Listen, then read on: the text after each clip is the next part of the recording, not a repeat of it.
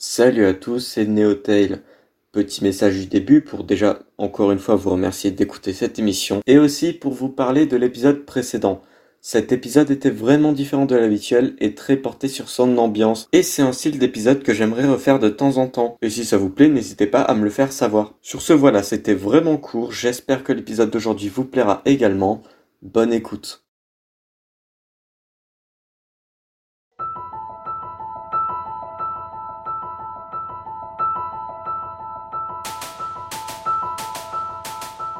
Ça y est, un nouveau chaos a été annoncé.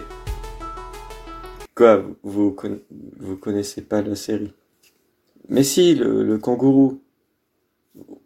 Vous savez, les, les plateformers 3D de l'RPS2, la série dont le troisième opus n'est sorti qu'en Pologne, celle qui a commencé sur Dreamcast. Bon, ok. Chaos the Kangaroo n'est pas ce qu'on peut appeler un grand nom du platformer 3D, ni même du jeu vidéo tout court. Il fait partie de ces licences obscures comme Ty the Tasmanian Tiger et Billy Hatcher qui n'ont duré que le temps d'une génération, exception faite de Ty qui a eu droit un quatrième épisode sous forme de platformer 2D en 2013. Mais bref, Chaos the Kangaroo, c'est quand même une licence à laquelle je vous recommande de jeter un œil. Et c'est justement ce que je vous propose de faire aujourd'hui. Ah, et ça tombe bien. Petite précision avant de commencer, je ne parlerai pas de la version GBA du premier opus parce qu'il n'a pas été développé par le studio derrière les autres épisodes, mais surtout parce que ce jeu a une réputation d'être une bonne grosse chasse. Nous voilà donc partis pour la trilogie KO.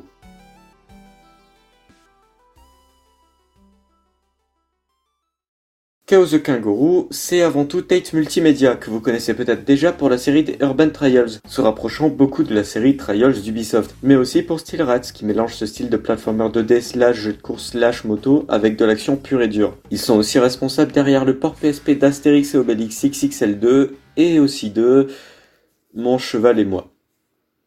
2.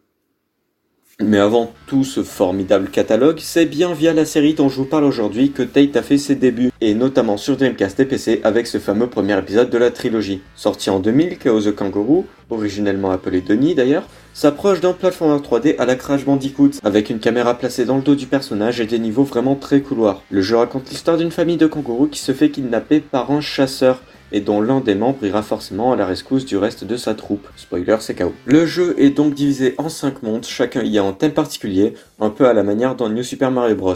Et la petite pause, mais c'est assez incroyable, en faisant mes recherches sur Wikipédia, je vois la page de KO qui dit, je cite, La transition des niveaux a souvent peu ou pas de sens. Par exemple, on passe d'une bataille avec une sorte de dieu grec, Zeus probablement, à un niveau dans l'espace. Même une page Wikipédia critique ce jeu. Parce que ouais, Chaos the Kangaroo n'est pas ce que je pourrais appeler un jeu réussi. Ne vous méprenez pas, j'adore le genre de la plateforme 3D, et ce que beaucoup voient comme des jeux à patoun, je les vois comme des expériences divertissantes et très amusantes. D'ailleurs, j'ai du mal à voir des personnes critiquer des jeux comme Super Lucky Style comme des jeux à patoun, alors que d'autres softs de leur enfance le sont, et là on dit rien.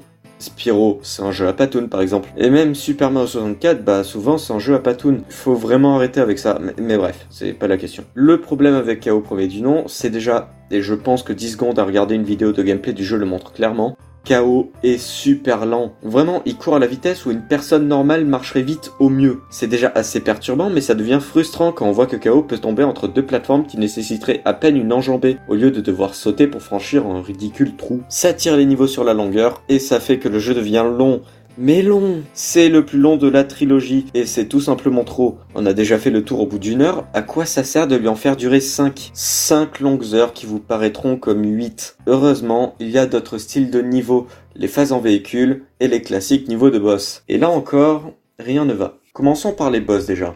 Ils sont ridicules. Les façons de les avoir sont tellement simples, on dirait sincèrement les premiers boss d'un New Super Mario Bros. Encore lui. Même un boss comme le roi Bobombe de Super Mario 64 est plus élaboré. Dès que tu les as touchés une fois, il n'y a aucune nouvelle strat pour les autres coups. Ils sont tellement faciles que j'en suis presque venu à baguer. Et encore une fois, sur certains boss en particulier, et là je pense au quatrième, KO est trop lent. Mais pas de souci, les niveaux en véhicule viennent régler ce problème.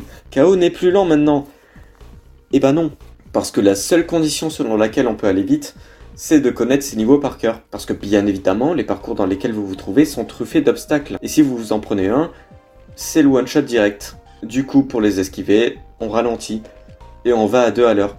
C'est super chiant, on touche du doigt la sacro-sainte vitesse que l'on recherche, mais non, visiblement, mieux vaut jouer à un autre jeu, comme à Spyro, ou bien au second épisode de notre trilogie.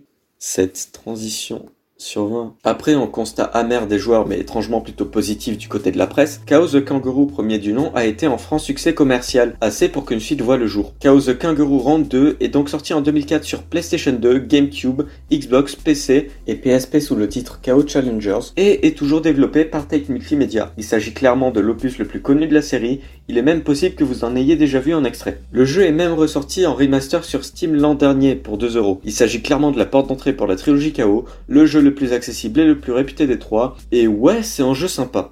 S'inspirant cette fois-ci de notre maître à tous Rayman 2, le titre raconte à peu près la même trame que l'opus précédent, le méchant chasseur qui prend sa revanche et capture à nouveau la famille de Chaos. Cependant, le scénario est cette fois-ci accompagné de quelques transitions entre les niveaux, notamment via un hub world qui permettra d'accéder aux différents stages et à certains mini-jeux sur lesquels je reviendrai plus tard. Et par où commencer Chaos va bien plus vite enfin La vitesse du personnage est d'ailleurs à peu près la même que dans Rayman 2, et d'ailleurs le feeling Rayman revient pas mal dans tout le jeu, notamment via le système de combat. Vous ramasserez des boomerangs que vous pourrez jeter sur vos ennemis, tout en les loquant avec votre caméra et en esquivant leurs coups. Sauf que faire pareil ne veut pas forcément dire égaler, et les combats se révèlent finalement bien plus mous que dans le jeu leur servant d'exemple. En dehors de ces phases de baston assez médiocres et des phases sur Pélican dont il m'a fallu 5 bonnes minutes pour comprendre le système de saut, et de sa VF qui me donne parfois envie de m'arracher les oreilles, Le jeu se révèle agréable à parcourir et pour 2 euros, vraiment, il vaut à fond le coup. Si vous êtes un peu curieux de voir ce que ça donne, n'hésitez surtout pas. Cependant, j'y note un dernier point noir, et encore, point noir, je sais pas, les mini-jeux. Ils n'ont pas ce que je pourrais appeler un gameplay très intéressant, mais surtout, à quoi ils servent? On les débloque avec des sortes de cristaux violets qu'on trouve dans les niveaux classiques du jeu, mais les terminer ne sert à rien. Vraiment, aucune récompense, même pas un feedback ils sont là, point. Même la version Steam du jeu, apportant des nouveautés comme les succès, n'a rien fait à ce propos. Ces mini-jeux ne servent ainsi dire à rien. Je veux dire, qui va lancer le jeu pour faire son petit QTE ou son massage de touche? Personne. Personne. Et vous savez aussi ce que personne n'a fait? Jouer à KO3.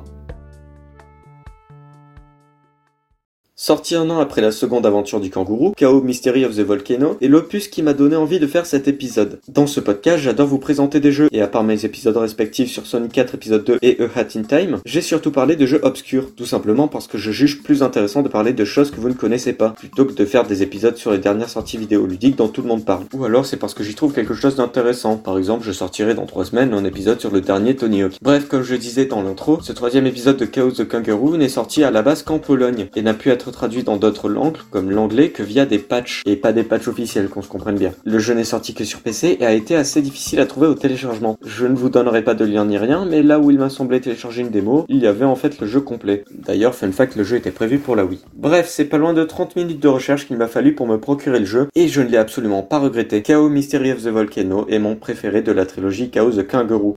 Pas le meilleur, mais mon préféré parce que ce jeu a pas mal de soucis, à commencer par sa durée de vie d'environ 3 heures pour le 100%. Le jeu est très court et une fois arrivé au terme de son seul et unique boss, on a l'impression d'avoir au mieux parcouru la moitié de ce qui devrait être une bien plus vaste aventure. Sauf que non, on a fini le jeu, sur une fin totalement balancée à la va-vite en plus. On bat le boss, bravo, fin. Tiens donc, ça me rappelle un truc, wink wink. Également, entre chaque niveau d'exploration, vous inquiétez pas j'en parle après, on a droit à une phase de véhicule. Et waouh, je me plaignais des mêmes moments dans le premier, mais au moins on était impliqué. Dans KO3, au mieux les phases sont beaucoup trop longues et au pire elles sont injouables. La première par exemple m'a demandé beaucoup trop d'essais pour au moins comprendre comment utiliser le véhicule que je conduisais. Mais tous les défauts que je viens de citer se font éclater par une chose, les fameux niveaux d'exploration. Bordel, quel plaisir. Le jeu s'inspire également de Rayman, mais plus de Rayman 3 dans les déplacements du personnage. KO court donc un peu moins vite, mais reste très agréable à prendre en main. Putain de merde, j'ai très mal formulé. L'ambiance visuelle est top, et pour une fois, on a de la cohérence entre les niveaux. Tout se passe sur une île et tout nous le rappelle constamment. Et les niveaux gardent quand même une diversité, au moins par leur construction, jusqu'au dernier qui est en petit bijou de level design. Rajoutez une OST parfois chill et posée, et vous avez selon moi le chaos le plus rafraîchissant, relaxant et agréable de la série. En termes de qualité pure, il est moins bon que le second opus mais en termes de fond et pour ses niveaux d'exploration, il reste clairement mon préféré. Et si vous avez aimé le 2, je vous encourage vraiment à chercher ce troisième opus, qui a pu se lancer sans souci sur mon PC sous Windows 10, et dont les fichiers sont facilement accessibles pour les plus bidouilleurs. Par exemple, changer la résolution est très simple, et j'ai même trouvé les textes de dialogue, alors bon, si vous êtes motivé pour faire un patch à faire, hein, bah vous avez pas besoin de le faire parce que moi je l'ai déjà fait. Voilà. Hop, alors j'ai fait un petit peu les trucs à ma sauce, hein. euh, il se peut que j'ai donné un petit caractère à certains personnages, mais voilà, un patch FR est fait et il est disponible dans la description de l'épisode sur YouTube. Il y a tout d'expliqué sur comment l'installer, et bref.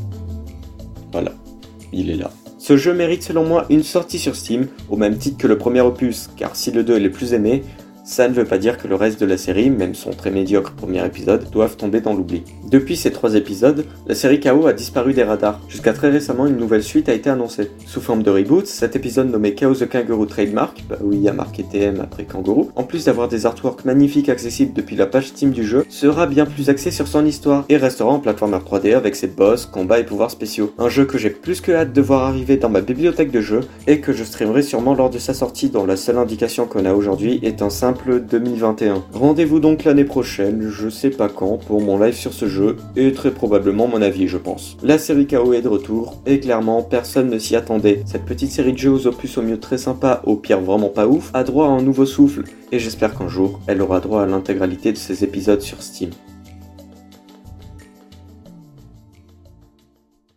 J'espère que ce nouvel épisode vous aura plu. C'est de loin l'épisode scripté le plus long que j'ai fait, peut-être même l'épisode le plus long tout court, je ne sais pas.